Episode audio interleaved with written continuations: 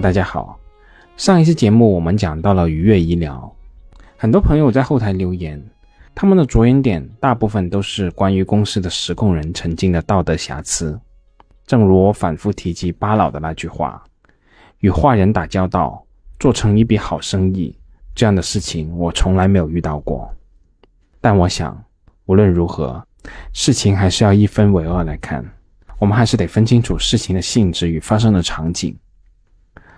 首先，我想完美无瑕的人或者事，那是根本不存在的。你们能找到的那些完美的事物，纯粹是因为你所处的角度看不到阴暗面而已。退一步来说，如果我只是说如果，因为那个原因，愉悦这家公司没有能成功上市，你们觉得愉悦有可能取得今天的市场地位吗？你们觉得，如果企业不这么做，我说的这个“如果”的可能性又有多大呢？我们可以要求自己诚实正直，也可以以此为标准来筛选生意。但如果真的发展到精神洁癖的角度，我认为那大可不必，而且也不太现实。而最近碧桂园的事也给我上了一课，在这一轮房地产行业的调整之中。其实碧桂园可以完全说得上是民企中的模范生，率先达到了三条红线，率先清理员工集资等等这些问题。但覆巢之下，优等生又如何呢？这个事情我们以后有机会在可以说的情况下再说吧。反正我个人建议，在这个阶段大家谨慎行事吧。那还是回到我们今天的主题，我们这次就着分众传媒二零二三年的半年报。以及相关的业绩说明会，讲一讲分众传媒的这半年。首先，我们来说说二零二三年上半年广告市场的情况。根据 CTR 媒介资讯的数据显示，二零二三年上半年国内的广告市场整体同比上涨了百分之四点八，而这一增长幅度其实与二零二三年上半年我们国内经济百分之五左右的增长幅度是基本相当的。所以有很多观点把广告业看作是经济的晴雨表，我认为还是非常有道理的。那其中，二零二三年上半年，随着出行人流的恢复，户外消费的增加，社交和旅行等需求的攀升，户外场景呈现显著回流，电梯屏幕媒体和电梯海报媒体涨幅领跑行业，同比均上涨了两位数。从广告主的行业结构来看。根据 CTR 的数据，二零二三年上半年广告市场头部榜单里面，饮料、食品等快消品行业保持着较大体量的投放，广告花费同比上涨了百分之十一点二和百分之二点一。化妆品和卫浴用品、娱乐及休闲行业重现正增长，广告增加投放的增幅均达到两位数。同时，头部品牌的投放总体相对比较稳定。存在持续不光的需求，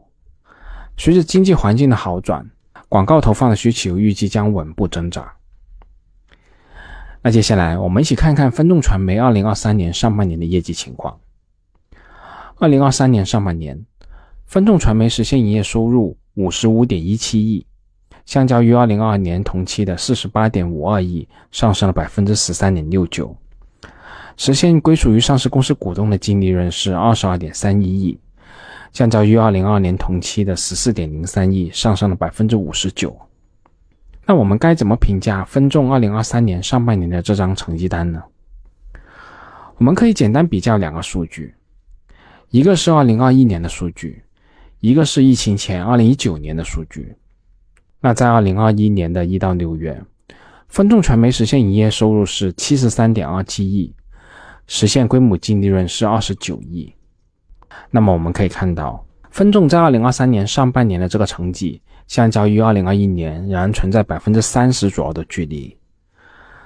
可能大家已经忘记了二零二一年上半年疫情之后报复性反弹的场景了，所以相对来说，二零二一年上半年的数据其实是隐含了一些其他因素的。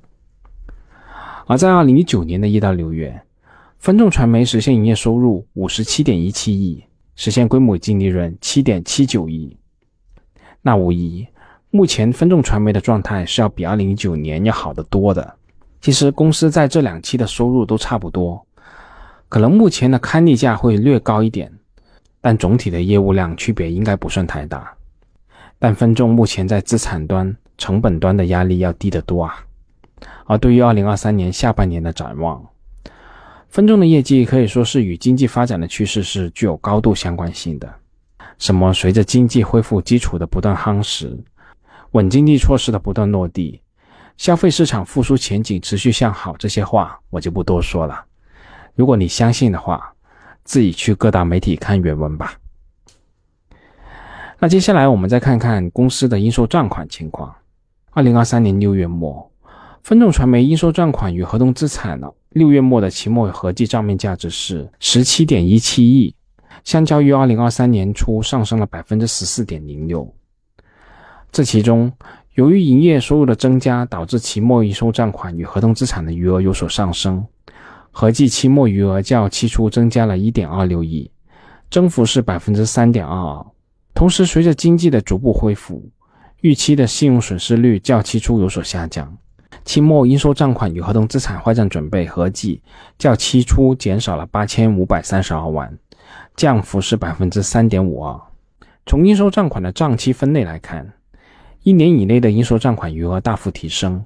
一年以上应收账款的占比有所下降。从行业分类来看，日用消费品行业占比持续提升。互联网及其他行业的占比有所下降。此外，部分面向已经呈现风险特征的客户的应收账款，通过法律手段有所转回。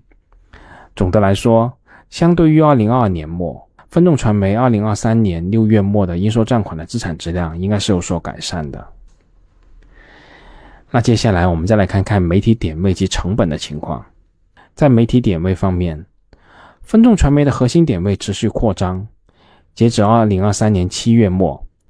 公司在国内共有屏幕两百六十九点六万块，同比增长了百分之五点三五；海外有电梯屏幕十二点六万块，同比增长了百分之十八点八七。细分来看，国内一二线市场自营屏幕数量二百零五点八万块，同比增长了百分之四点六三；三线及以下城市自营屏幕数量二十五点五万块。同比减少了百分之四点八五，而在成本端方面，二零二三年上半年分众的营业成本是十九点八九亿，同比微降了百分之零点一，而对应的单屏成本是六百五十五点三五元，同比约有百分之五点二九的降幅。那接下来我们再看看分众的广告主行业结构及未来的发展趋势。分众传媒的广告客户结构呈现多元化的趋势，涵盖了日用消费品、互联网、交通、商业及服务、娱乐及休闲、房地产、家居等众多行业领域，经营的韧性与稳定性不断增强。二零二三年上半年，日用消费品类客户表现依旧突出，自二零一九年以来占比逐年提升，从二零一七年的占比百分之十九点七六。提升到二零二三年上半年的百分之五十七点一八。日用消费品行业作为公司业绩的基本盘，在二零二三年上半年表现亮眼，上半年的增速超过百分之三十，而且占比持续提升，目前已经成为了公司占比最大的一个行业。在日用消费品细分行业中，占比最大的是饮料行业，约占百分之三十，酒精、食品。医药保健类各自占比百分之十五左右，个人护理、化妆品和服饰类占比约百分之六左右。其中，医药保健类和饮料类在二零二三年上半年的增长势头比较好，而互联网行业在二零二三年上半年虽略有下降，但逐季呈现向好的趋势，二季度已经恢复正增长。其中，电商行业表现比较好，在上半年有双位数的增长。交通类的客户上半年同比增长了百分之二十八点六三，主要得益于新能源汽车投放的增加。新能源汽车投放数量和客单价相较于去年同期均有明显的提升。而以餐饮娱乐为代表的娱乐休闲线下场景，在二零二三年上半年也有较好的表现，同比增长了百分之二十八点八九。那接下来我们再来简单说一说公司的影院媒体广告业务的情况。二零二三年是影院广告复苏的一年，但整体电影广告市场的复苏节奏还具有一定的滞后性。二零二三年上半年，分众的影院媒体收入较去年同期还下降了约百分之四。与楼宇广告相比较，影院媒体的复苏力度是明显不足的。那关于公司刊例价变动趋势方面，自二零二三年七月起，分众的电梯电视媒体网络、电梯海报及电梯智能屏三种媒体的开立价已经恢复常规性价格上调。在宏观环境没有重大变化的前提下，公司表示预计明年一月仍将继续维持常规性的价格上调的政策。那最后，我们再来看看分众海外市场的业务情况。二零二三年上半年，分众继续加大海外市场的拓展力度。截止二零二三年七月底，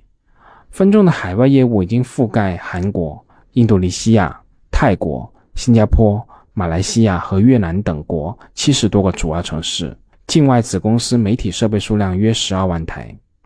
在二零二二年，分众已经完成了日本公司的设立，正式进入日本市场。那在二零二三年，分众也已经成功在越南市场正式开始运营，并开始对中东市场进行考察。